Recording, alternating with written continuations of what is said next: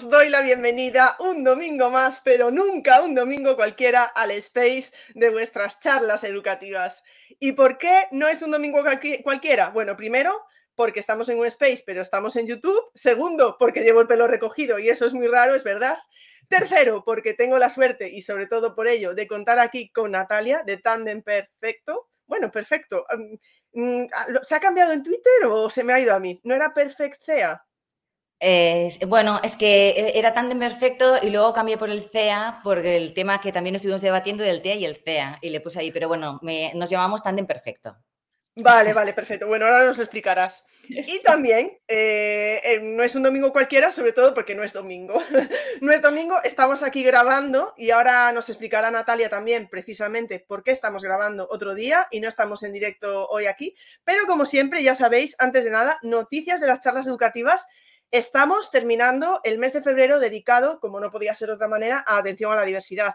Volveremos sobre este tema continuamente, porque como siempre digo, la atención a la diversidad es infinita y es fundamental, así que podremos estar volviendo a ella eh, una y otra vez. Acabaremos el mes el miércoles que viene, es un poco raro decirlo hoy, pero bueno, el miércoles que viene con Ana Díaz Cardiel, con la que hablaremos de personas sordas y sordociegas.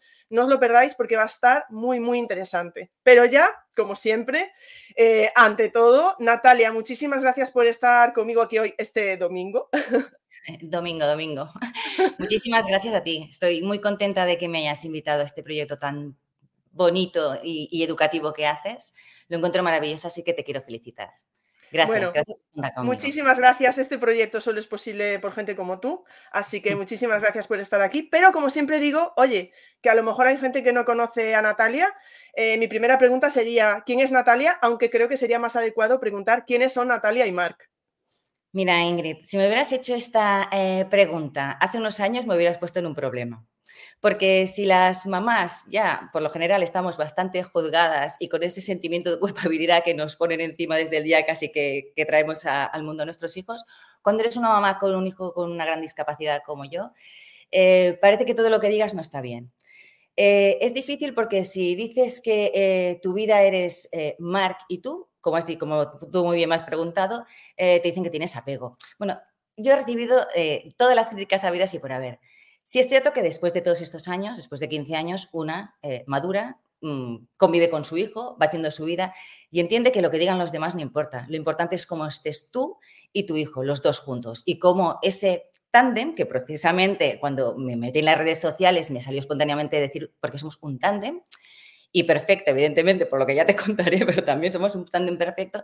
Pero sí es cierto que en mi vida eh, somos un tándem, somos los dos, porque es un niño con una gran discapacidad y, me necesita, y yo a él también ahora, ya, evidentemente nos necesitamos los dos, pero no hay más. Eh, no es apego, no hay una serie de circunstancias eh, muy criticadas a las madres que tenemos hijos con grandes dependencias, pero es que al final también es una cosa que nos tenemos que quitar de encima y hacer lo que nosotras creamos correcto, mientras eh, la felicidad sea de los dos. Así que sí, eh, mi vida se podría resumir en que somos un tándem, es Mark y Natalia. y te quería decir, y perfecto, y perfecto porque, eh, porque nos entendemos muy bien y, somos un, tándem maravilloso. ¿Eso, ¿Eso viene de siempre o ha ido mejorando con el tiempo? Yo creo que viene de siempre. Con mi hijo. he tenido la gran suerte, yo soy muy consciente que he tenido la gran suerte de que cuando pusieron a Mark en mis brazos, y eso que ya venía con la gran sorpresa, ostras, em, ya no te lo apartan de ti. Eh, mm, puedes eh, pasar todo un proceso, pero yo tenía muy claro que, es que esto lo tuve muy claro desde el principio, que no había ni nada, ni ninguna circunstancia, ni ninguna persona que me iba a fastidiar mi experiencia como madre. Y eso tuve la suerte de metérmelo en la cabeza y yo creo que como fue eh, la idea primera, eh, lo pude mantener y la verdad es que con todas las dificultades que han sido muchísimas, muchísimas y con muchas, y con lloros y con situaciones muy duras, eh, da igual. siempre hemos sido ese tándem perfecta. ¿Se ha, ido, ¿Se ha ido mejorando? Sí, porque él también va creciendo y tienes más interacción y, y bueno, son situaciones diferentes, pero las he disfrutado todas, a pesar de todo, tengo la suerte de haber disfrutado todas como madre. Y suerte porque es el único hijo que tengo, así que he hecho bien. Cuéntanos un poco más acerca de los diagnósticos de Mark. Bueno, tiene una colección, ¿eh? Te voy a hacer un repaso, eh, a ver si los, te los digo cronológicamente. Llegó con el síndrome de Down, enseguida que nació vieron que tenía una cardiopatía congénita muy, muy grave. Eh, luego vino el, el, diagnóstico de autismo, luego la celiaquía y también tenemos una hiperactividad. Esto sí, es que yo bromeo porque yo creo que es la manera, yo creo que también el bromear y el, y el, y el reírme de estas situaciones que pueden parecer tan, que la gente se queda mirando con cara de espanto, eh, bromear sobre estas situaciones eh, me ayuda mucho. Por eso, yo sé que hay gente que piensa, esta, esta se ha vuelto majara. Y no, no es cierto. Soy muy consciente de las discapacidades de, de mi hijo. Eh, he pasado por muchas situaciones que si, que si las pudieran ver entenderían que, que, que me río porque he entendido que mi vida ponerle sentido del humor me ha salvado. Y ya está. Y luego porque es una colección, la verdad. Es una colección de diagnósticos. Ese es Mark, él con todos sus diagnósticos. Y dices que la de síndrome de Down, pues eh, ya venía, digamos, ya venía con ella, ¿no? Pero ¿cómo y cuándo fueron llegando esos diagnósticos? Y bueno, eh, era la siguiente pregunta, pero si quieres las unimos un poco porque era cómo, qué implicaron a nivel emocional. Entonces, quizá. Sí, mira, pues mejor. Eh, la primera, cuando Mark nació, que no era esperado que viniera con el síndrome de Down, fue la gran bomba. Porque, bueno, además eh, yo eh, tuve que, tener a Marco cesárea, con lo cual ya está siendo una intervención quirúrgica durísima, con que también se banalice por este tema de que, bueno, como traes un hijo al mundo aquí no pasa nada, pero sí, si la gente se informa de que es una cesárea, entenderán a qué intervención nos estamos metiendo las mujeres cuando tenemos un hijo así. Y luego porque eh, es una cosa que también he trabajado con alguna asociación y alguna fundación, para ir a los hospitales y a las clínicas a informar de cómo se tiene que dar una noticia de este tipo. Yo ya vi que en el quirófano pasaba algo extraño y yo creo que con buen criterio los médicos eh, no querían eh, decirme nada allí porque también, claro, estaba eh, en, una, en, una, mesa quirúrgica pero me acercaron a Mark, eh, yo recuerdo levantar la cabeza porque le quería dar un beso y, casi no le vi la cara, se lo llevaron, que yo creo que tuvieron miedo de que, de que pudiera ver los rasgos que tenía, que era imposible, ya te lo digo, ver a un niño recién nacido si, si tiene rasgos down o no. Y luego el siguiente paso es que yo ya vi que pasaba algo extraño, mi padre es médico, lo vi desde lejos, le dije, papá, papá, lo grité y vi que me bajaba la mirada y ahí dije, ostras, ¿qué está pasando? Entonces yo empecé a preguntar, ¿qué pasa? ¿Qué pasa? ¿Qué pasa? ¿Qué pasa? Mira a mi madre, mi madre es una persona que nunca en su vida ha mentido y me miró y me dijo, es que no lo sé, yo no lo sé. Y ya pasé la habitación. Y lo siguiente que recuerdo es la palabra, o sea, yo no había visto a Mark, ¿eh? más que ese segundo que me acercaron, que prácticamente no lo vi. Eh, no había visto más a mi hijo y, me, y, lo único que oía era down, down en mi cabeza. ¿Qué pasó? Que claro, tienes un impacto saliendo de un quirófano y encima sin haber visto a tu hijo y te dicen, claro, ya te digo, la, la palabra que recuerdo es down. Y sí, fue un impacto muy duro. Y allí lo que sentí es mucho pánico. Lo que tuve es miedo, mucho miedo, mucho miedo.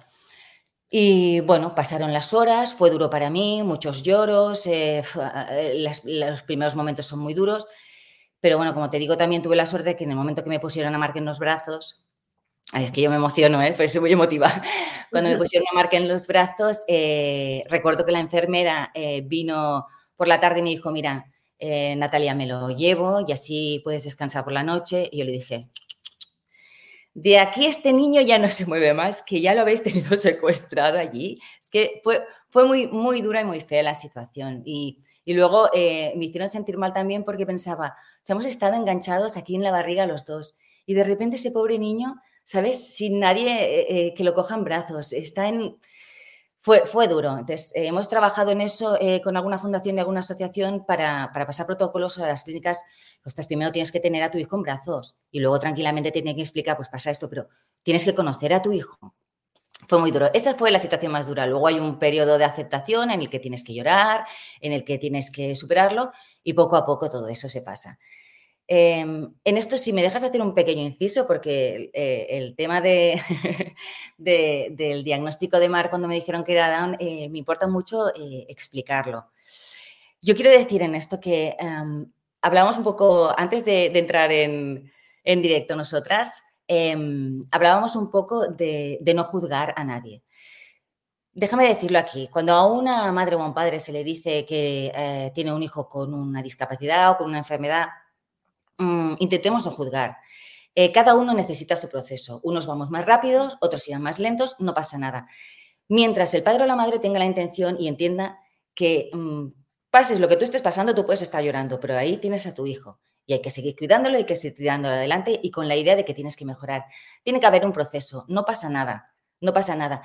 Todos tenemos derecho a llorar, todos tenemos derecho a lamentarnos y todos tenemos derecho a enfadarnos cuando tenemos una situación de vida complicada. No pasa nada.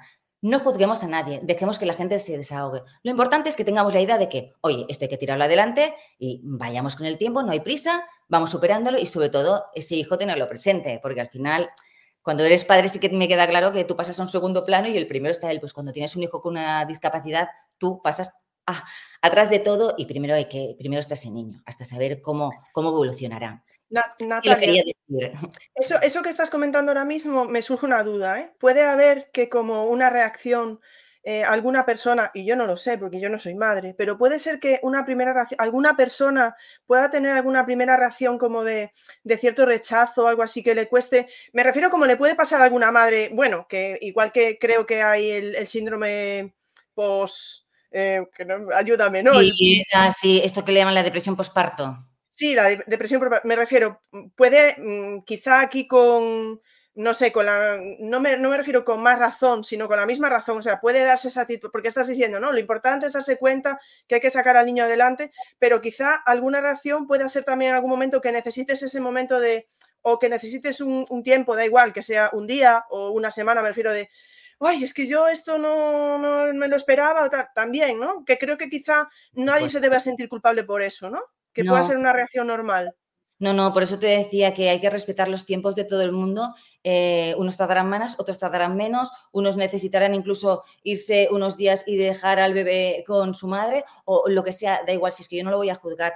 Sí, siempre con la, pero cuando te digo sí, siempre con la idea de que, a ver, yo necesito esto porque yo, mi cabeza ahora funciona así y yo necesito en este momento esto. Con la idea de que necesito esto, necesito desahogarme o necesito este tiempo para poder tirar adelante. Estas son todas las que yo nunca juzgaré. Evidentemente, hay casos en que hay un rechazo absoluto. Cuando te llega un niño con discapacidad, esa persona no quiero ni hablar, no quiero ni hablar, porque no lo entiendo y, seguro que también hay una explicación, pero no, no, no entiendo. O sea, uno lo puede estar pasando muy mal pero a, quien ha traído a esa personita al mundo eres tú. Entonces, para eso no encuentro justificación y no quiero hablar. Pero sí para el resto de personas que, oye, hay que respetar a cualquier persona el proceso que siga y no unos somos mejores y los otros peores. Eh, cada uno necesita su proceso. Y al final, ese proceso de aceptación se cumple más rápido, más lento, pero se cumple y se tira adelante. Sí, yo estoy completamente de acuerdo contigo. El otro día hablábamos con, Ana y con Joaquín y justo nos, bueno, es, es que estaban hablando, ¿no? De sus sentimientos cuando llegaron sus peques y tal. Y claro, yo es que lo estaba hablando antes de, empezar a grabar contigo, ¿no? Eh, de empezar a grabar, no, del directo, ¿no? Antes, de empezar a grabar contigo, ¿no? Estaba comentando que es que a mí no se me ocurre juzgar nada que esté diciendo un madre, una padre o un padre de cuáles fueron sus sentimientos o cuáles son. Eh, no sé, mm, respeto absoluto. quien vamos, es lo que estábamos hablando. Bueno, venga, te dejo seguir porque estábamos hablando de cómo fueron, cómo llegaron esos diagnósticos, cómo fueron llegando, cómo fueron también para ti emocionalmente. Bueno, luego eh, solo nacer al cabo de nada nos dijeron que tenía esta eh, cardiopatía congénita tan grave que fue operado a los 16 meses. Bueno, eso también es un, eso es un sentimiento de, de dolor, por, lo que va a pasar eh, tu hijo. O sea, durante 16 meses para mí fue lo más duro, porque pensaba, ¿cuándo, cuando va a ir a un quirófano? Entonces, además, era un niño que con la gran cardiopatía que tenía no mostraba signos, porque realmente los médicos nos decían, con todo lo que tiene, debería tener hasta insuficiencia respiratoria, pero él no lo mostraba. Supongo que también su hiperactividad ayudaba, no lo sé.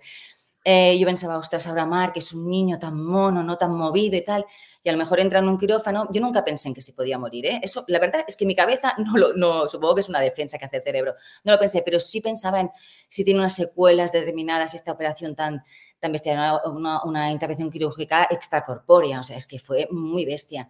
Y, y, pensaba, si entonces cuando salga del quirófano ya no vuelve a ser este niño alegre, ¿no? Le quedan secuelas de la operación. Eso sí me preocupó mucho. Ahí también te das cuenta de la fortaleza que una tiene, que en ese momento no te das cuenta, pero la fortaleza que tiene una persona ante según qué situaciones, porque... Y luego te das cuenta también del de, el tema, ya sé que hay gente que me va a reñir, porque me va a decir que si lo romantizo y tal, pero es que me da igual que la, única sensación que yo tenía el día que entraba a quirófano Marc era el de, no puedo entrar yo, operarme a mí. O sea, rajarme a mí de arriba abajo, e, esa sensación de decir, yo pasaría por allí, pero que de verdad lo sientes, ¿eh? Es una cosa, no, no, es, un, es, una sensación de decir, dejarlo, ojalá me, me a hacer a mí y eso es, es todas unas sensaciones muy, muy fuertes. O sea, el tema emocional va, como es una locura. Se aprende mucho, se sufre mucho, pero se aprende mucho también. Eh, la operación fue, bueno, hubo un, cirujano cardíaco que además ya se y nos adelantó la intervención para, porque era un crack y le salvó la vida. Es que yo, hay gente que la tengo en mi vida, que la adoro y la adoraré siempre. Este fue el tema cardíaco. Luego fue el tema del autismo, que fue, mm, tanto el autismo como la celiaquía fue muy costoso. Aquí fue más el aburrimiento y la lucha de que alguien lo diagnosticara eh, que mi pesar, porque ya llevas tantas cosas que te da igual. Pero el autismo yo desde que Mark era muy pequeño ya veía que era diferente. Yo lo comentaba en las, asociaciones, en las fundaciones, pero me decían, bueno, es que cada niño además viene de su padre de su madre y a pesar de, que tenga características down, puede ser de una manera, es que no, no encajaba. Y allí empecé una odisea para que alguien me dijera la palabra autismo, que no te lo puedes imaginar, casi un año. Al final también encontré eh, gente muy profesional y muy buena que tuvieron la valentía de decirme, bueno, ya te lo digo, Marques, le haremos todas las pruebas pertinentes, pasará todo el protocolo, pero Marques autista. En ese momento, cuando me dijeron ese diagnóstico, la primera sensación que tuve es decir, ay, gracias. O sea, fue como una descarga. Dije, gracias, por fin tengo un diagnóstico y ahora sé por dónde puedo tirar, porque eh, cuando no tienes un diagnóstico también es muy difícil eh, darle lo que necesita. Y, y lo estaba pasando muy mal, fue su peor época. y luego cuando, recuerdo cuando me fui y ya, bueno, tengo el diagnóstico, Marc es autista, pues bueno, ya me dije, ¿y ahora qué me va a pasar a mí? ¿Voy a volver a pasar eh, todo el periodo ese de adaptación que tuve que pasar con Mark? ¿Lo voy a pasar mal? Y, bueno, pensando yo conmigo misma, iba, paseando con Mark con el cochecito y dije, no, claro, porque Mark ya no va a cambiar. Mark es él. Aunque ahora tenga el título, otro título nuevo, que es el de autista, su esencia no cambia. Entonces, claro, ahí no, no hubo ningún tipo de, de afectación en mí más que de descanso de que por fin tenía un diagnóstico.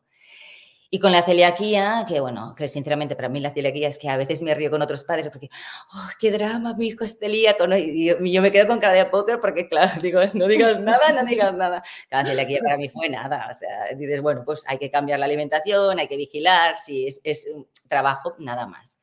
Y luego la hiperactividad, que también es un diagnóstico que me da igual, si ya lo conozco, Marc, que me lo van a decir a mí. sí, es, tener un hijo como Marc ha sido como es una montaña rusa en la que tienes que aprender a, manejar tus emociones, sobre todo a manejar tus, a dirigir tus pensamientos. Y, eso es un aprendizaje, mira, todo esto partió porque cuando yo me lamentaba de mi situación, porque he pasado situaciones muy duras, cuando yo me lamentaba, eh, miraba a mi hijo, es que es verdad, ¿eh? es, es, un aprendizaje brutal. Miraba a Mark y pensaba, ostras, no verbal, down, autista, encima que tantas cosas y tantas dificultades que tiene para, para sobrevivir en un planeta como el nuestro, que no cuenta con él para absolutamente nada ni nada está adaptado a él. Y el tío, míralo, ha pasado una intervención quirúrgica que no veas, eh, nos pasábamos la vida en urgencias. Yo en urgencias éramos famosos, entrábamos saludando a todo el mundo ya, teníamos el VIP de allí. Y pensaba, y él con todo lo que pasa, con todo... Y míralo, feliz, viene, me hace una broma, se va, está contento, me sonríe. ¿Y yo me voy a quejar? Y eso para mí fue una lección de vida bestial. Y ahí entendí que, no, que las cosas eh, se tienen que cambiar y que a una situación hay que llorarla, hay que, hay que, hay que aprender, hay que sufrirla y hay que quejarse, porque también es necesario, pero hay que hacer una evolución y hay que decir, yo esto no lo quiero vivir eh, mal. Yo la situación eh, de madre de Marc no la quiero vivir mal. Con lo cual, eh, voy a positivizarlo todo. Y he tenido la gran suerte, eh, por eso te digo, a veces cuando hablo de Mark y le pongo sentido del humor, yo ya sé que hay gente que me mira o me conocen, o hay gente que me mira diciendo, ay, pobre, esto ya se ha pirado con, el tema del hijo, lo cual me hace reír más. Pero es verdad, yo a mi hijo, a pesar de todo, y, no le quito todos los problemas que he tenido y todas las situaciones muy, muy duras que he vivido, yo a mi hijo lo vivo con, con felicidad. Yo a mi hijo lo vivo con absoluta felicidad. Fíjate, yo em, la verdad es que llevamos varias charlas en febrero bastante potentes en muchos sentidos, ¿no? Y se está viendo, el sentido del humor es, eh, es una constante. ¿eh? Y es que si no, es, lo que estás diciendo, es que mm, si no, como... un drama todo y no... Y, estás diciendo, has dicho que es todo como una montaña rusa, pero de sentimientos, digamos, ¿no? También. Pero bueno, y supongo que de más cosas, pero también es verdad que me da la sensación por lo que has dicho que es una montaña rusa donde la bajada más importante ya la has dado. O sea, me refiero, ¿no? O sea, que luego todo lo que ha venido detrás lo has ido como asimilando de una manera más natural o más, ¿no? Fue como los primeros impactos, sobre todo lo que has dicho de, bueno, pues cuando nació, que no sabías eh, mm, que, tenía síndrome de Down, y luego lo de la cardiopatía. Y a partir de ahí, bueno, han llegado más cosas, pero unas que tú ya te las esperabas, ¿no? o sea, que no te estaban, sí, no, ya sí, ya lo que me estás contando, ya lo sabía yo casi, ¿no? Y luego otras, pues que claro, que le restas mucha importancia porque, bueno, porque ya hay otras cosas, ¿no? Dices tú, vale, que no puede comer no sé qué, pues vale, pues vamos a hacer... Eh, lo vas lidiando y, de verdad, eh, cuando, y quiero insistir en esto, eh, porque cuando yo digo que vivo amar con felicidad, es cierto, es que lo vivo así. Yo tengo la suerte de, que estoy enamorada de mi hijo desde hace 15 años, pero eso no quita todo el cambio en mi vida. Em, la de, bueno, yo creo que de mi vida premama he renunciado prácticamente a casi todo. Eh, que eso es un trabajo eh, mental que yo he tenido que hacer muy duro para, bueno, porque, porque no quiero vivir las cosas mal. Mira, sabes también, eh, yo recuerdo un día que fue, o sea, esto es una cosa que vas meditando durante el tiempo, ¿no? Pero yo recuerdo el día que dije, ya he encontrado la, la clave para cambiar, para cambiar esta situación. Mi vida, cuando nació Mark, se fue al traste, absolutamente. Todos, todo se destrozó absolutamente todo, ¿no?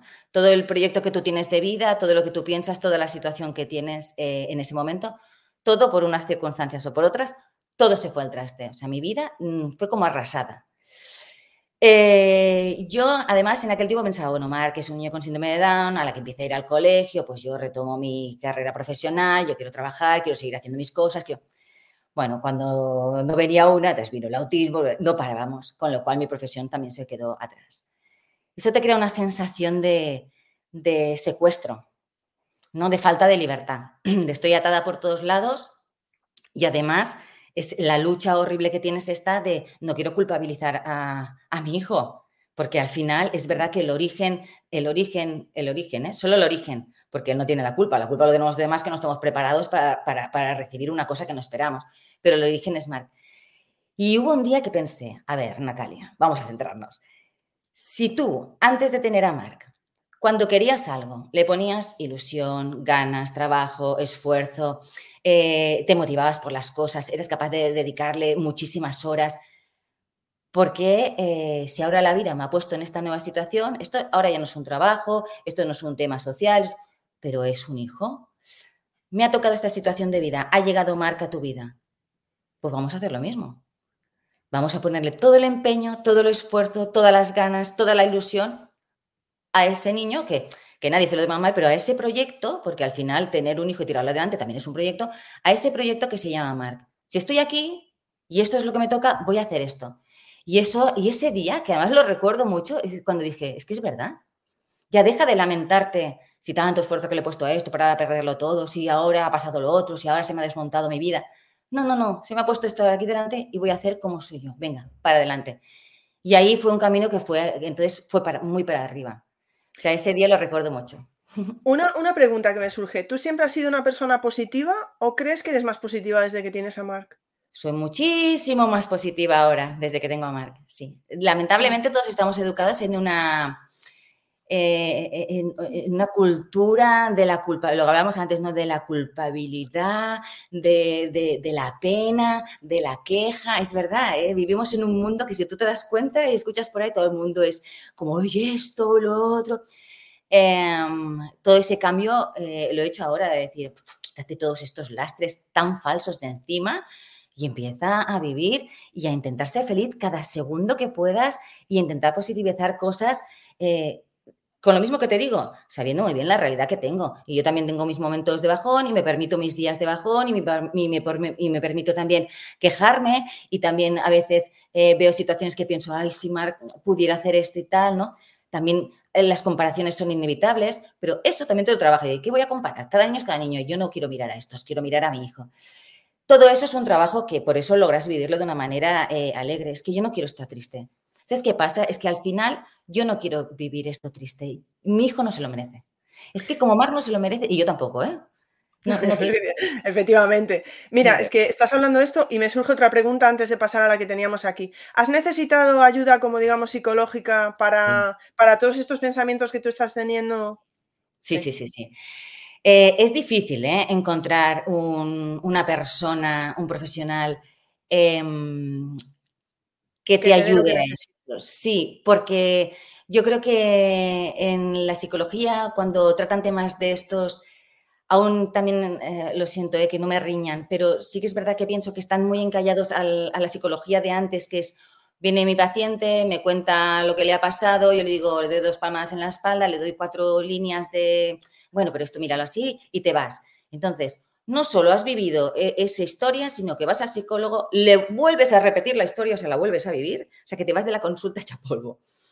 Encontré una persona que me decía, al final, bueno, sí, eh, le vas contando un poco su situación, pero él me decía, si es que me da igual lo que me cuentes. O sea, me da igual. Al final, es un cambio de pensamiento y un cambio de actitud ante la situación que tú tienes. Hablo por mí, ¿eh? que nadie se enfade, hablo por mí, porque... Sí, eh, experiencia y lo que a ti te ha valido. mi experiencia y de, y de mi hijo Marc, porque, oye, ya he conocido a muchas madres y muchas situaciones que yo no sé cómo las hubiera ah, librado. Hablo de mi experiencia. Pero sí que es verdad que hay una persona que, que, lo que te trabaja es, es como si hicieras un gimnasio eh, de cerebro, ¿sabes? Como en vez de hacer musculatura, la haces con el cerebro y dices, Ahora tendría esta respuesta, pues no. Voy a obligar a mi cerebro a tirar por el otro lado. Sí que, sí mm. que he necesitado terapia y me ha ido mm, de maravilla. Y creo que yo, porque tengo esta situación de vida tan, tan difícil, eh, no hablo solo de mi hijo Mark, ¿eh? tengo una situación de vida muy complicada. Pero no solo yo, creo que, que todos, porque es lo que te decía, estamos todos educados en, en una cultura que no, no, es muy buena. Y, personas como estas te, abren un nuevo camino y decir, es que la vida no te la tienes que tomar así. Y te, y te das cuenta tantas cosas. Así que sí, la respuesta sí, ¿cómo me enrollo? La respuesta sí.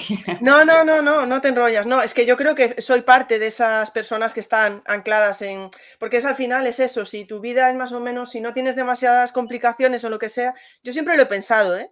Que como yo soy una persona mm, que puedo tender a, ay, es que esto, ay, es que el otro, pero siempre pienso, si tuviera algún problema, no problema, no me entiendas, ya me entiendes. Eh, sí, sí, sí, si tuviera alguna cuestión más importante o tal, no estaría pensando estas cosas, claro, pero bueno, yo creo que eso es eh, algo en la sociedad actual que, bueno, habría que, dar una vuelta. Por eso también está bien conocer otras realidades y darse cuenta a veces un poco de, Sí, tú que te dedicas a esto, eh, yo cuando empecé a, ver que es verdad que las cosas, eh, hay dos caminos y que eh, nuestro cerebro se ha forjado por uno, porque es el que hemos aprendido, pero que puedes luchar para abrir otro y, realmente con esfuerzo y con tiempo y con, con, perseverancia se consigue. yo me preguntaba cómo puede ser que en las escuelas, cuando somos niños, no nos hablen del tema de las emociones, de cómo gestionar nuestros pensamientos. Esa es la educación básica para que luego una persona pueda tener éxito, porque tú puedes ser muy inteligente, pero si tu cerebro te traiciona, eh, no llegarás a según, no, serás capaz de alcanzar según qué cosas que tú desees. Ojalá a mí esto me lo hubieran enseñado mucho antes, porque hubiera gestionado muchas cosas de la vida muchísimo mejor. Esa asignatura eh, es difícil de explicar y además Em, tendría, que, tendría que darse muy bien, porque es lo que te digo, como te pilla un mal psicólogo, estás muerto. También te lo digo, te puedo hundir. totalmente, totalmente, sí, sí, sí. Le mandamos un saludo desde aquí a todos los psicólogos y psicólogas. No, no, y ¿Qué haríamos sin ellos y ellas? ¿eh? ¿Qué haríamos? Pero, pero sí, es que además a veces ni siquiera tiene por qué ser que uno sea o uno o una sea malo, es que tiene que ser el que dé con la tecla contigo. ¿Sabes? Yo creo que es lo que dicen, ¿no? Que si vas a un psicólogo, que a lo mejor puede ser muy buen psicólogo para otra persona, porque necesite, eh, pues, mm, cierta perspectiva, ¿no? Pero no sé, tienes que dar como podría discutir mucho aquí, ¿eh? bueno, yo es por echar ahí una mano. es que de verdad lo único que quiero decir, oye, de verdad, psicólogos y psicólogas del mundo, no estáis conmigo, es mi opinión y mi vivencia y, cada uno sabe lo que tiene que hacer mejor. Y volvemos a lo mismo, yo no lo critico, pero por ejemplo, eh, lo que te decía, tener un, paciente delante y, pedirle que ahí mm, te explique lo que le ha pasado esta semana, entonces tú vuelves a revivir lo que, lo que ya has vivido y te vas de ahí otra vez hecha polvo. Lo que, lo que necesitamos son herramientas, tenemos, necesitamos un cambio de pensamiento. O sea, si hemos llegado aquí por algo será, ¿cómo podemos salir de, esta situación? ¿Cómo puedo pensar en toda una situación muy dura? ¿Cómo la puedo relativizar y, y ¿sabes? Y decir, venga, y no puede ser, eh, tengo derecho a llorar, tengo derecho a mis días malos, oye, que, yo a mí me tienes que ver, también yo soy muy sensible y, me permito estar triste, pero luego tengo que tener esa, alguien me tiene que ayudar a saber redirigir mis pensamientos, que al final todo es una cuestión de pensamiento. Si tú te vas por los. Es como cuando te vas a dormir y te viene un mal pensamiento. Eso es que cuando dices, vaya, ahora, ahora me acuerdo, no sé qué, ahora me está machacando esto. Claro, yo eso también he aprendido. Yo me meto en la cama, me viene, me viene toda, toda la historia horrible, y digo, no, no, no, me voy para allá y cojo la vía y fuerzo a mí, pues es eso, aprender a, cambiar el, destino de, ese, de, esos pensamientos. Es, complicado, ¿eh? Y, es muy difícil. yo me pasa bueno, a mí es como me, al gimnasio, es entrenar. es que la verdad, a mí me gusta decirlo porque con todo lo que yo vivo, eh, todo el mundo me dice lo mismo. Es que no entendemos cómo estás tan bien, es que no entendemos cómo estás tan bien. Y cuando me dicen esto me doy cuenta. Bueno, estoy también, llevo todo lo mío, pero sí, cada segundo procuro, procuro ser feliz. Es que, es que lo que te decía antes, es que mi hijo se lo merece, mi padre eh, se lo merece, mis hermanos se merecen verme tranquila eh, y yo me merezco estar bien, a pesar de todo, a pesar de todo. Bueno, y ya no, no, si a mí es que me, está encantando hablar contigo, o sea que eh, estábamos hablando de qué han supuesto los diagnósticos, pues cómo han ido llegando a nivel emocional, pero ¿y a nivel económico? Una castaña enorme, es una bomba. Es una bomba. Em, es muy bestia lo del tema económico y además estamos en lo mismo. ¿eh? Es una sociedad capitalista y es lo que tenemos, pero es verdad que el que más recursos económicos tiene eh, le puede dar la posibilidad de muchísimas cosas más a su hijo. Eso es, eso es, para mí fue despertar a una realidad tremenda, o sea, que ya la sabía en otros ámbitos, pero no en el tema de, de niños y niñas con discapacidad, que es como lo más sensible que te puede tocar el corazón. Y decir, o sea, los que nos podemos permitir esto, mi hijo puede esto, y los que no, no. Eh, mi hijo esto no lo puede tener porque yo no me lo puedo permitir, pero son muchas cosas. Luego el dinero para, las, para todo el mundo, ¿no? Pero para las personas que tenemos un hijo con una gran discapacidad, hombre, a mí me daría descanso. Me, eh, eh, principalmente, yo muchas veces lo pienso en el tema de, o sea, si yo pudiera tener una persona que durante este rato yo puedo parar la cabeza, es mucho y en el aprendizaje y, eh, y, las terapias para ellos es bestial. Y luego hay un tema muy importante que es el que yo creo, yo intento no pensar en el futuro demasiado, sino es para hoy en el presente hacer lo que pueda, o sea, ser prevenida para según qué cosas y el tema económico, por ejemplo, es uno de los que más nos machaca, pero uno de los temas más recurrentes entre los padres y madres de, personas con gran discapacidad es que nunca van a trabajar y siempre van a ser dependientes. Y eso nos entra el terror. Nos entra el terror y luego yo también pienso... Eh, bueno, yo ahora tengo 51 años, pero y tengo energía y soy una persona activa, pero claro, Mark ya pesa más que yo y, yo voy a ir perdiendo energía y mi hijo va a ser un jovenzuelo, o sea, va, a tener... Y eso asusta. Y eso cuando tienes un nivel económico muy alto no te asusta tanto, porque tú puedes tener a tu hijo bien en tu casa y una persona que te ayude. Y pagando, pues ya sabemos que esas cosas se consiguen. El tema del dinero es muy duro muy duro, pero bueno, también es verdad que hay recursos, hay que moverse, hay que preguntar. Eh, aconsejo muchísimo los grupos de madres eh, que nos unimos porque la que no sabe una cosa una y de padres también, pero yo estoy más con las madres, pero eh, de padres y madres porque quien no sabe una cosa la sabe el otro. cuando estás perdida alguien te echa una mano, no, no vayas por aquí, ves por allá. Se, se consiguen recursos, se consiguen ayudas que no son suficientes ni por asomo, pero sí que te pueden ayudar en un momento dado. Pero sí, el tema económico es bastante terrorífico, para que engañarte. Sí, la verdad es que sí. Bueno, justo estabas hablando de la posibilidad de hacer descansos, etcétera. Has hablado, has hablado de tu padre, de tus hermanos, ¿puede ser? O se Tengo hermanos, todos chicos, sí. Has hablado de tus hermanos. Entonces, eh, bueno, ¿cómo va ese tema de apoyo de familia, de amistades? ¿Has notado cambios de actitud desde que, desde que tienes a Marc? Bueno, eh, por partes. Con mi familia, eh, de mis padres, mi madre ahora se murió hace ocho años, lamentablemente. Eso fue el golpe más duro de mi vida. Pero bueno, volvemos a lo mismo, doy gracias de haberla tenido y de haber tenido una madre, eso es una suerte, porque con los años también te das cuenta de que eso no se elige, te toca y, no, hay más, no hay fortuna más grande en este mundo de los padres que tengas. Eso esto lo tengo clarísimo. Eh, pero sí, con mis padres pude contar eh, muchísimo, me apoyaron muchísimo. Eh, cuando me quedé viviendo sola con Mark, veraneábamos con ellos, o sea que nos pasábamos tres meses casi viviendo todos en una casa que tenían fuera. Y allí, Mark, bueno, allí era como mi refugio, mi carga de energía. En, todo el pueblo a Mark lo conocían. Em, bueno, aquello era un, paraíso. Era, y encima, claro, estaba con mis padres. Eh, que te apoyan en todo.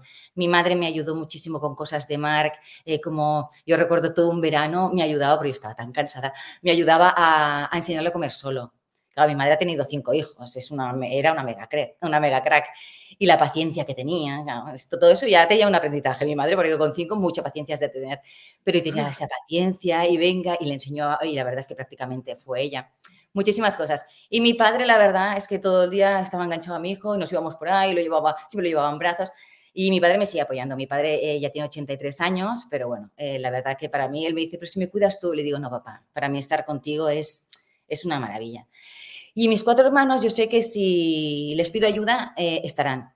Pero también es verdad que yo, mm, por muchos problemas que haya tenido y por muchas situaciones muy duras que he vivido, em, no he querido... No, sí, no he querido darles la lata porque también ellos, eh, todos tienen su pareja, también están pues eh, los niños pequeños, estaban teniendo niños y entonces pensaba, a la hermana, desgraciaica, ¿no? Dándole la lata. Entonces no quería ir. Recuerdo a mi hermano mayor que una vez, hace unos años, lo llamé y le dije, ostras, ayúdame, porque mira qué está pasando y tal. Y él mismo me, me riñó muchísimo, ¿no? me dijo, ¿cómo no puedes contarnos? Como yo todo esto no lo sabía. Y le tuve que hacer la reflexión. Le dije, yo no quiero ser la hermana que, oye, pues tenéis vuestras mujeres, tenéis vuestros hijos y, y tampoco es justo para vosotros. Así que sí, sé que están ahí, pero intento, intento no, molestar. Bueno, si que están ahí es suficiente, yo creo. ¿no? Eso es la vida. Mm. Tengo mucha suerte. Yo, siempre lo digo, tengo mucha suerte, muchísima suerte. Tengo una, una amiga que no puede contar con su familia y, y, ella a veces me lo dice y le digo, sí, tienes toda la razón, tengo mucha suerte con eso. Y los amigos, pues eh, realmente hoy en día conservo a todos mis amigos del el inicio, o sea, de cuando yo era jovencita y alguno más, pero generalmente todos los que, todos los de veraneo cuando éramos adolescentes, eh, mi grupo del colegio, toda esta gente eh, la conservo. Se cayó mucha gente, muchísima gente, y mucha gente te aparta y mucha gente no cuenta contigo. Eso lo, también lo he sufrido. ¿eh? Pero sí que es cierto que al menos eh, las personas con las que mm, crecí, ahí están y siguen estando. Y estoy muy contenta por ello. Pero se sufre mucho por eso. ¿eh? Se sufre muchísimo porque de una manera consciente o inconsciente te van apartando. Decepciones que no te esperas, a lo mejor te las esperas de algunas personas y otras te sorprenden. Seguro que también hay gente que te ha sorprendido para bien. Sí, bueno, que a no, lo mejor no te esperabas tanto y dijiste, ah, mira, tú, pues. Para, para bien, no, no, no, me esperaba un cambio. O sea, claro que, que, tú dices, ostras, estás agradecida, pero yo sabía que responderían bien. No he tenido una sorpresa de decir, ostras, esta persona me ha sorprendido, no. Yo sabía que responderían bien. Sí que al, al contrario me ha pasado. Pensaba que había personas que. que bueno, que, que tenían. Bueno, es que hay mucha gente que cuando tú eres eh, exitosa socialmente, este éxito social, ¿no? Eh, se te arrima muchísima gente. Eh, en mis épocas de estar en cargos importantes en alguna eh, empresa, parece que vaya, que, seas, que seas adorable y sigues siendo la misma persona. Bueno, eso lo vivimos todos de una manera u otra. Son muy duras. Yo ahora ya lo vivo muy en pasado y, no te lo cuento tan, tan duramente, pero esas situaciones, cuando tienes esas excepciones con amistades, ostras, te rompen el corazón, ¿eh? te rompen el corazón. Eso es verdad, porque sí que lo recuerdo, no, lo siento ya, pero sí que lo recuerdo eh, de decir, ¿cómo puede ser? eh, es, duro. Yo creo que eso mm, nos pasa un poquito a todos los que tenemos hijos con discapacidad. ¿Eh? Pero afortunadamente me he quedado con los míos.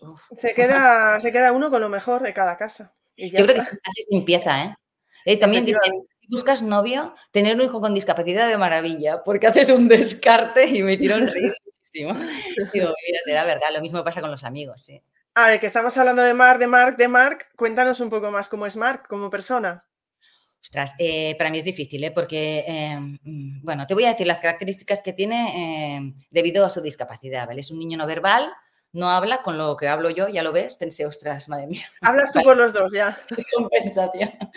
Intenté no darle la turra porque es un niño que, tiene una hipersensibilidad también, eh, bueno, tiene una disfunción sensorial muy, muy importante, que yo creo que ese es su gran telón de Aquiles, porque muchas cosas, cosas no las podemos hacer porque enseguida él se altera con los ruidos, con la gente, ese es eh, un problema que llevamos trabajando muchísimo y está mucho mejor, pero bueno, le sigue, bueno, ya te digo, para mí es un talón de Aquiles porque hay muchas cosas que no puede hacer por eso.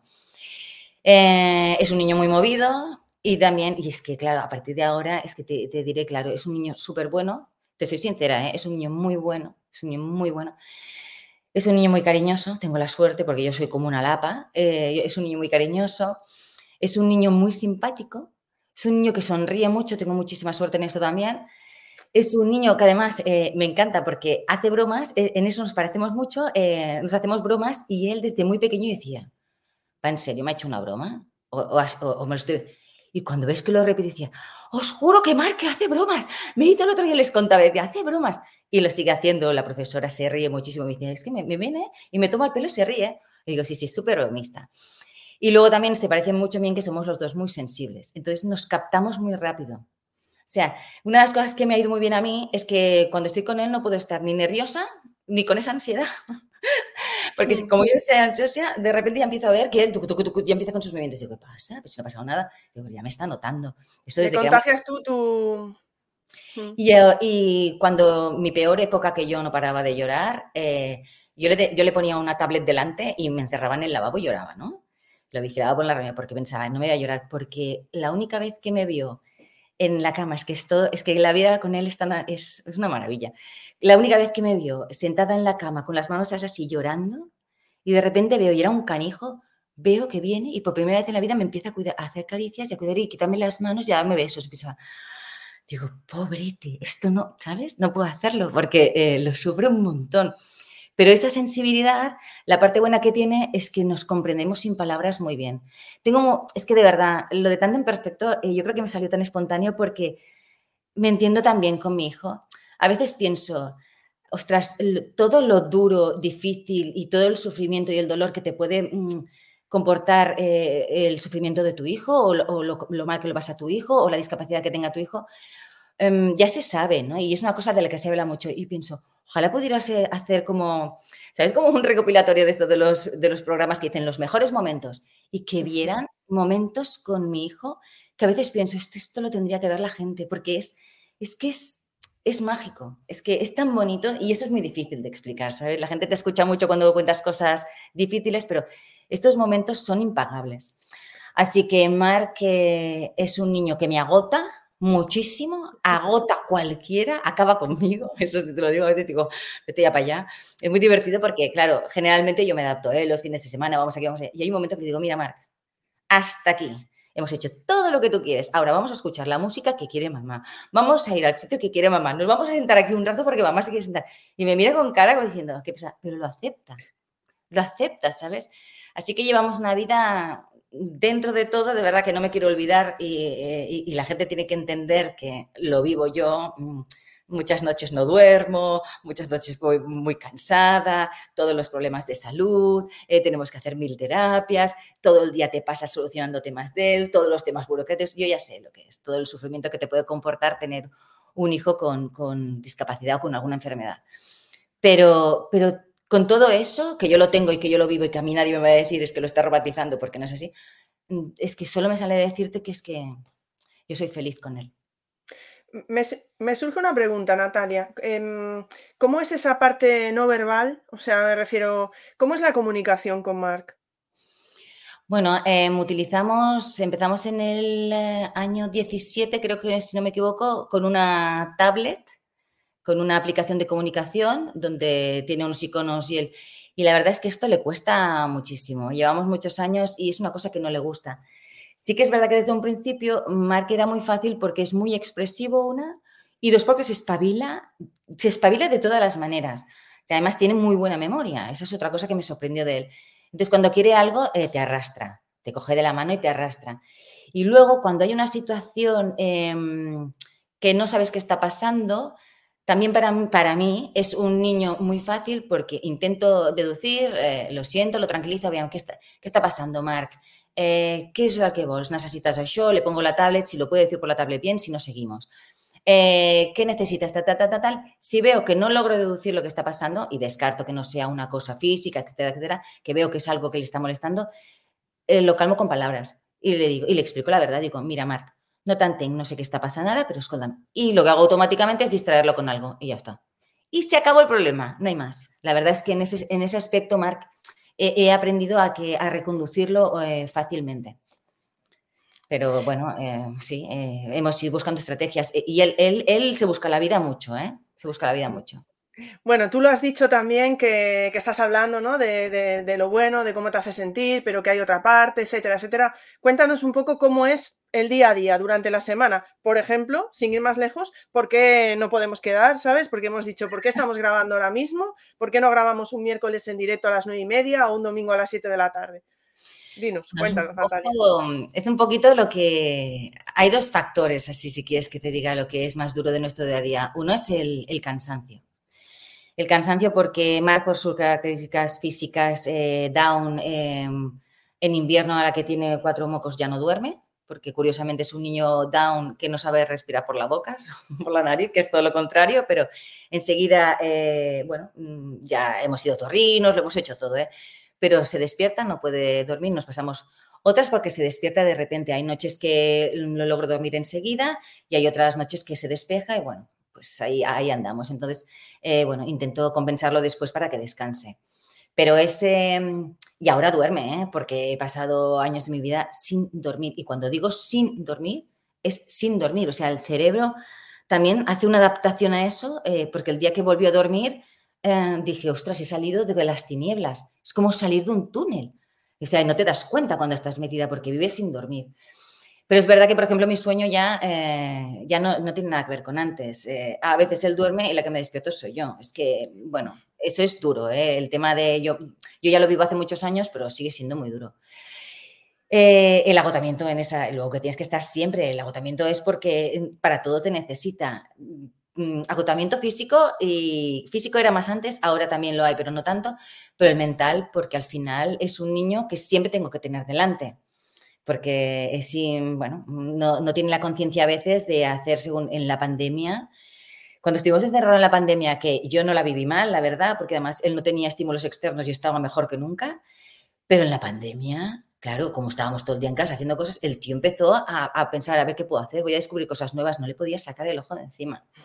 Fue tremendo. Entonces, bueno, hay un cansancio eh, mental ese es muy importante que lo hablamos mucho también las madres, ¿no? porque al final la cabeza eh, hay un momento que es que ya no, no puedes más con ella.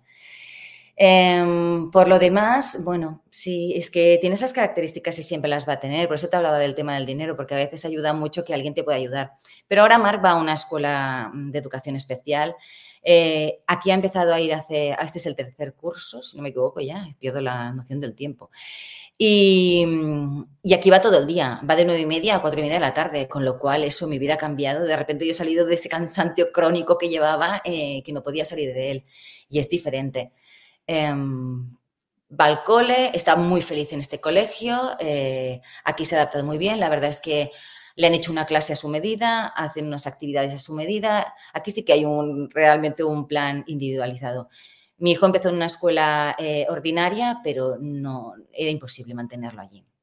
Con lo cual, nuestro día a día, volvemos a lo mismo, es cansancio, yo diría que es cansancio y alegría. Haría una combinación de las dos cosas, mientras las cosas van bien y cuando, cuando van mal, pues bueno, pues como todo el mundo, ¿no? Si hay una dificultad, pues hay que pasarla. Pero el día a día normal es eso. Mucho cansancio. O sea, que es eh, levantarse, se va para el cole, que va en. Que, ¿Lo llevas tú? ¿Tiene un autobús? No, lo llevo yo, lo llevo yo. Lo, voy, lo, llevas tú y luego lo vas a buscar y, y, ya continúas la tarde con él, digamos, ¿no? Sí, claro. Bueno, es que la mañana tú ya te levantas mucho antes, porque para que él se levante, eh, se duche, desayune, se vista, todas las cosas, los hábitos de casa, bueno, necesitamos un espacio. O sea, yo me levanto con un resorte ya. Yo antes una persona me costaba en las mañanas levantarme. Cuando trabajaba en Sao, qué palo, prefiero quedarme hasta las 11 de la noche a trabajar que no levantarme pronto. Y en cambio ahora, es. Yo estoy activa en el segundo y eso, claro, ha sido a raíz de Mark. Pero claro, desde el primer momento eh, ya estás, venga, vamos, estás como trabajando porque tiene que hacerlo todo y comporta mucho esfuerzo. En un momento lo dejas en el cole, ahí se queda. Y luego cuando lo recoges, pues un poco lo mismo, lo vas a buscar y te puedes ir a dar una vuelta. Depende también cómo salga él, si sale mejor, si sale más cansado, si sale más movido. Pero generalmente nos vamos a dar una vuelta, nos vamos a merendar y ya llegamos a casa, nos vamos relajando, cenamos y a dormir. Todo eso eh, que suena tan fácil, claro, piensa que tú tienes que estar siempre a su lado y siempre apoyando en cada cosa que hace. Tú tienes que estar allí dirigiendo, lavarse los dientes, lavarse las manos, todo, absolutamente todo estás allí. Cuando come, Marc, menjave, al brazo, hay que hablar en catalán con él, ¿eh? el brazo, ponte tal, todo, es, es, tú no se para es una constante, no se para. Yo soy muy movida, ya lo sé, y todo el mundo me dice, pero es que yo creo que también él me acelera. no se puede parar. Bueno, justo estabas hablando de, colegio a donde va a donde va Marc, ¿no? ¿Cómo, bueno, te iba a preguntar cómo está siendo la experiencia educativa de Marc, pero bueno, ¿cómo ha sido toda esa trayectoria que, tú comentabas que empezó con un ordinario y que no, tenía mucho? Porque también es historia. Eh, Marc, como nació Down o con síndrome de Down, Em, era un, niño muy espabilado, la verdad. Eh, iba más adelantado cuando entró en P3. Recuerdo que la profesora de P3 me vino y me dijo, por favor, espero que no te siente mal lo que te voy a decir, pero mm, ¿tú estás segura de que marque síndrome de Down? Y yo le dije, hombre, pues sí. Dice, es que va más rápido que los otros niños, sabe ponerse la chaqueta, buscarla. Y yo le decía, bueno, claro, porque haber nacido Down eh, lo hemos estimulado mogollón y, los otros niños lo aprenderán aquí en dos días ellos solos y además se lo tienes que enseñar. Em, por eso lo pusimos en una escuela ordinaria, porque parecía que era un, niño que en una escuela ordinaria podría estar. Eh, dijimos que el primer trimestre lo haríamos de adaptación y solo iría por las mañanas, así que yo lo iba a buscar a las doce y media al colegio y yo dije, bueno, en el segundo trimestre ya me vuelvo a mi trabajo. Y en las Navidades fue cuando hizo una explosión con el tema del autismo horroroso. O sea, fue la época más dura para mí eh, de vida con Mark. Y, claro, nos volvimos a quedar atrás y seguía en la escuela ordinaria. En la escuela ordinaria Mark pudo estar yendo por las mañanas eh, y acompañada de, terapeutas externas que, que, se pagaban particularmente, porque las escuelas ordinarias no tienen ya bueno, es, ya lo sabemos, ¿no? No tienen absolutamente ni recursos, ni las herramientas, ni la formación, eh, e, etcétera, etcétera. Esto es una lucha tremenda. Aquí creímos que durante, mientras fuera pequeño, le iba bien estar con, em, con, con niños y niñas neurotípicos para la imitación, etcétera, pero cuando Mark se empezó a hacer... Tuvimos mucha suerte con este colegio también porque los niños eran un amor, ¿eh? O sea, Mark estuvo siempre tan mimado. Era, era como... Era súper curioso porque era como el héroe del cole. Y pensaba, tela marinera estos niños. Mark tocaba la pelota, todos, Mark, era como una fiesta. Pensaba, qué, más maravilloso. Estuve mucha suerte con la escuela. Pero no había ni recursos, ni... Bueno, eso fue una lucha. Yo ahí estuve luchando muchísimo.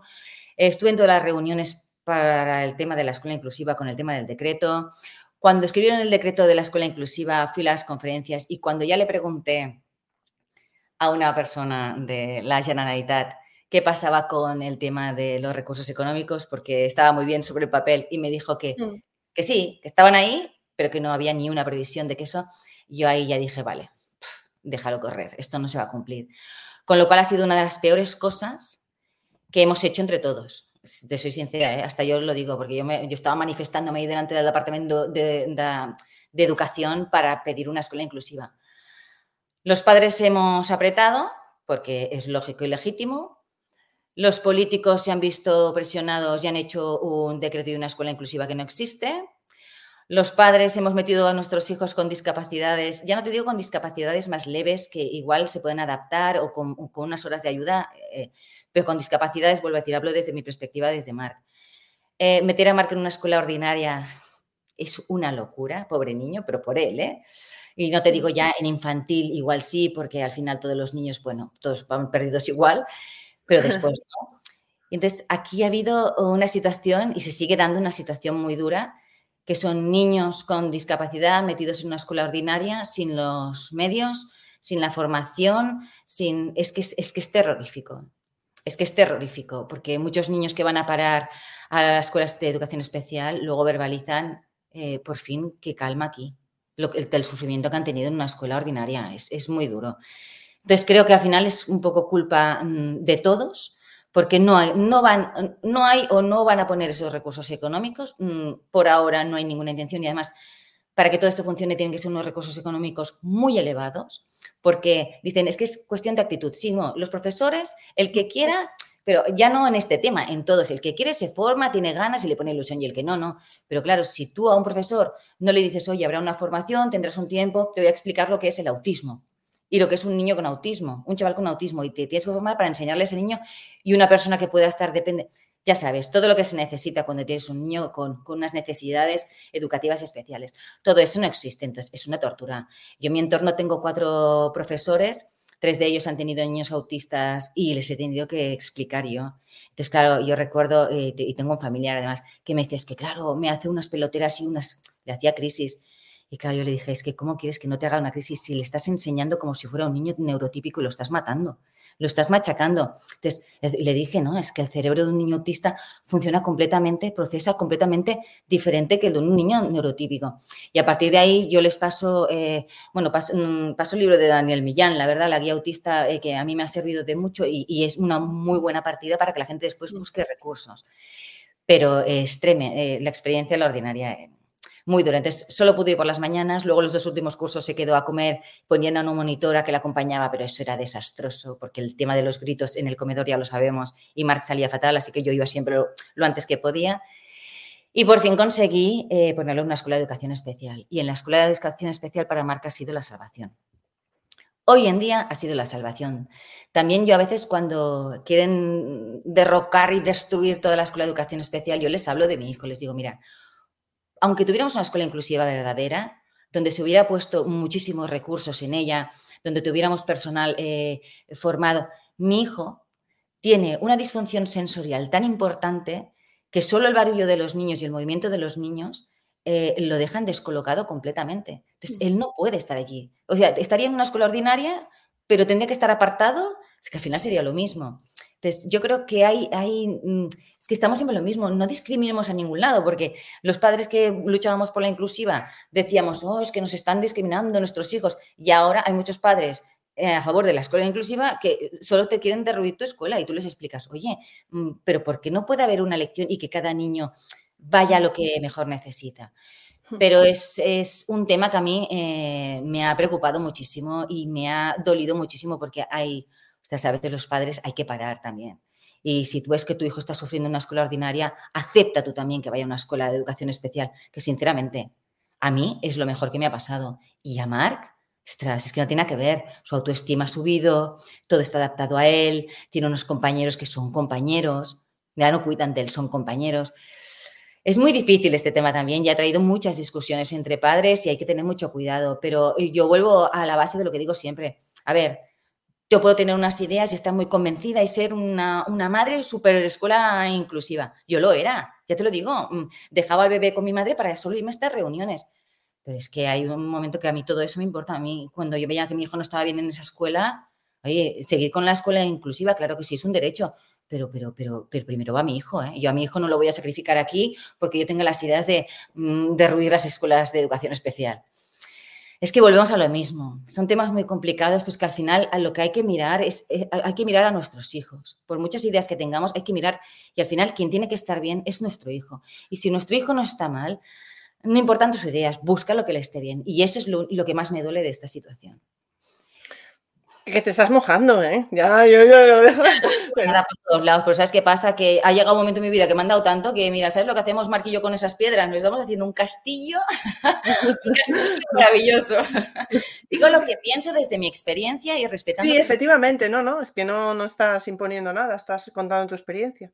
Mm. Em, que ya han venido más padres, más madres aquí y nos han, han ido por el mismo camino un poco. Eh, Ana y, Joaquín hace poco también nos lo, lo comentaban.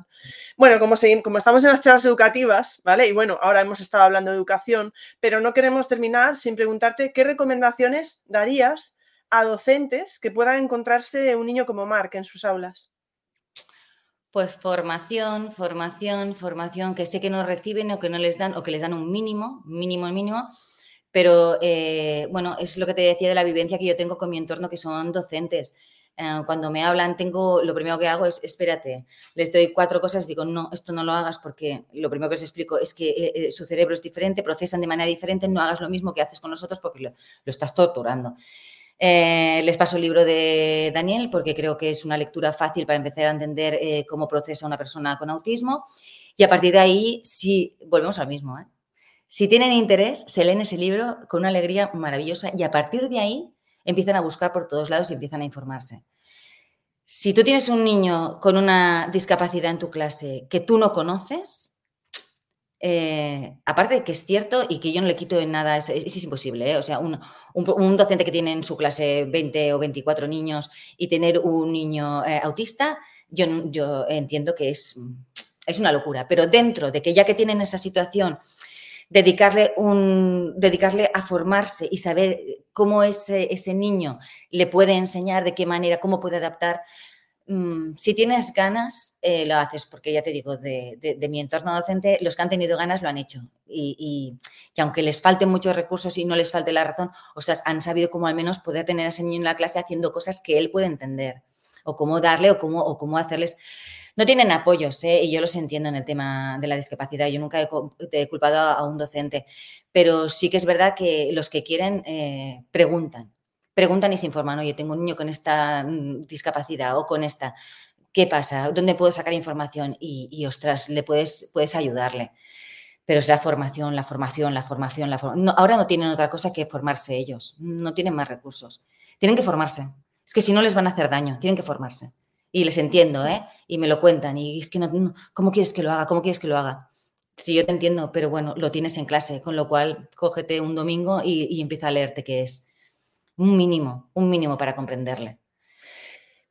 Y bueno, también hablábamos de, docentes, pero ¿y una familia? ¿Qué le dirías a una familia que le acaban de informar de un diagnóstico similar al de Mar? Porque igual, mm, no sé, porque ya son tantas las cosas, ¿no? Ahí en ese puzzle, pero, pero ¿qué, le, dirías a una familia que, está viviendo lo que, tú, lo que tú has vivido? Bueno, y sigues viviendo, vamos, eh, pero me refiero a esos primeros, ¿no? Bueno, con una de las fundaciones sí que ya también les hice unos escritos para, y, los llevan a las, a, las, clínicas o cuando los papás les llegan con un bebé down, eh, les entregan, eh, que es un poco, em, bueno, lo que yo viví los primeros años de tener a Mark y, eso, ¿no? Un poco la, la, que en un primer momento es legítimo caerse y decir, qué susto, que me acaban de dar aquí, eh, pero que las cosas, cuando va pasando el tiempo, que se tranquilicen que, las cosas van mejorando. De hecho, es que te digo, tengo un escrito desde hace muchos años donde les digo eso y que al final eh, merece la pena. ¿Qué les diría? Es muy difícil, ¿eh? porque yo también te digo que cuando yo he estado en esa situación o cuando estás en una situación de vida muy dura, da igual, no hace falta que sea eh, que tengas un, hijo con discapacidad o el día que te enteras de la noticia, digamos. Puede haber muchas situaciones. Cuando te viene otra persona a decir, oh, pero mira, ya verás, porque tú cuando estás en ese momento, en ese agujero, te miras a otro como diciendo, venga, eh, ¿sabes? Eh, tienes como un poco de, rabia porque no me vengas a contar historias porque yo me siento muy mal y me siento muy mal. Pero sí que es verdad que hay que mirar en el momento que están los padres y si ya buscan un poco de, ayuda. Y sí, claro que les diría, yo les diría que, lo que lo que de verdad, ese impacto primero que nos llevamos, que es tan duro, em, va aflojando con el tiempo. Y además, eh, como es tu hijo, y aquí mm, me, dirán que vuelvo a romantizar. Es verdad que el tema del amor que sientes por un hijo te hace superar cosas muy graves y es que es muy, es que es muy difícil. Mira, yo lo sé hacer, yo lo sé hacer cuando me lo piden. Yo lo sé hacer cuando una mamá se me ha acercado y me ha dicho pam, pam, pam, pam, pam. Entonces, ahí sí que me salen porque sé quién es, me ha contado eh, de dónde viene, sé su situación, entonces es más fácil hablarle porque sé es lo que hablábamos antes al principio cuando, cuando nadie nos escuchaba, ¿no? Eh, puedo, saber sus circunstancias y es más fácil hablar con alguien. En general es muy difícil porque, porque se, me van a enfadar, porque la gente eh, puede decir, oye, ¿esta de qué va? Lo que te decía antes, cuando te lo tomas con humor o cuando dices, no, yo soy feliz con mi hijo, recibes críticas. Pero bueno, que yo también las acepto y las, y las entiendo, pero es que no lo voy a dejar de decir. Eh, tiene todo su parte mala, sí, pero tampoco voy a dejar de decir la buena. Pues lo mismo me pasa aquí, es muy difícil.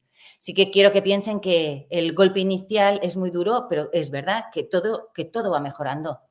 Y que si no mejora, se tiene que coger y tirar para adelante. Es que no hay otra. Y si vuelve otro impacto, pues coger y tirar para adelante. Es que no hay otra, no hay otra. Tenemos que seguir. Son nuestros hijos y tenemos que seguir. Pues Natalia, mm, obviamente no hay preguntas porque, bueno, cuando lo, cuando lo estrenemos en directo seguramente que la gente estará comentando, puede ser que luego te llegue alguna pregunta por otro lado, pero para mí ha sido un auténtico placer tenerte aquí hoy, de verdad. Eh, ya te seguía en redes, tenía muchas ganas de hablar contigo, por fin se han dado las circunstancias de que haya podido ser así. Es una primera vez, puede haber más, ya veremos, las charlas educativas siempre repiten, así que por mi parte simplemente darte las gracias de verdad un abrazo muy grande para Marc, así también. Y yo creo que nada más. No sé si tú quieres añadir algo o... Ah, bueno, yo quiero añadir, eh, primero te quiero decir que muchísimas gracias a ti. Después que me disculpen por lo rollera que soy.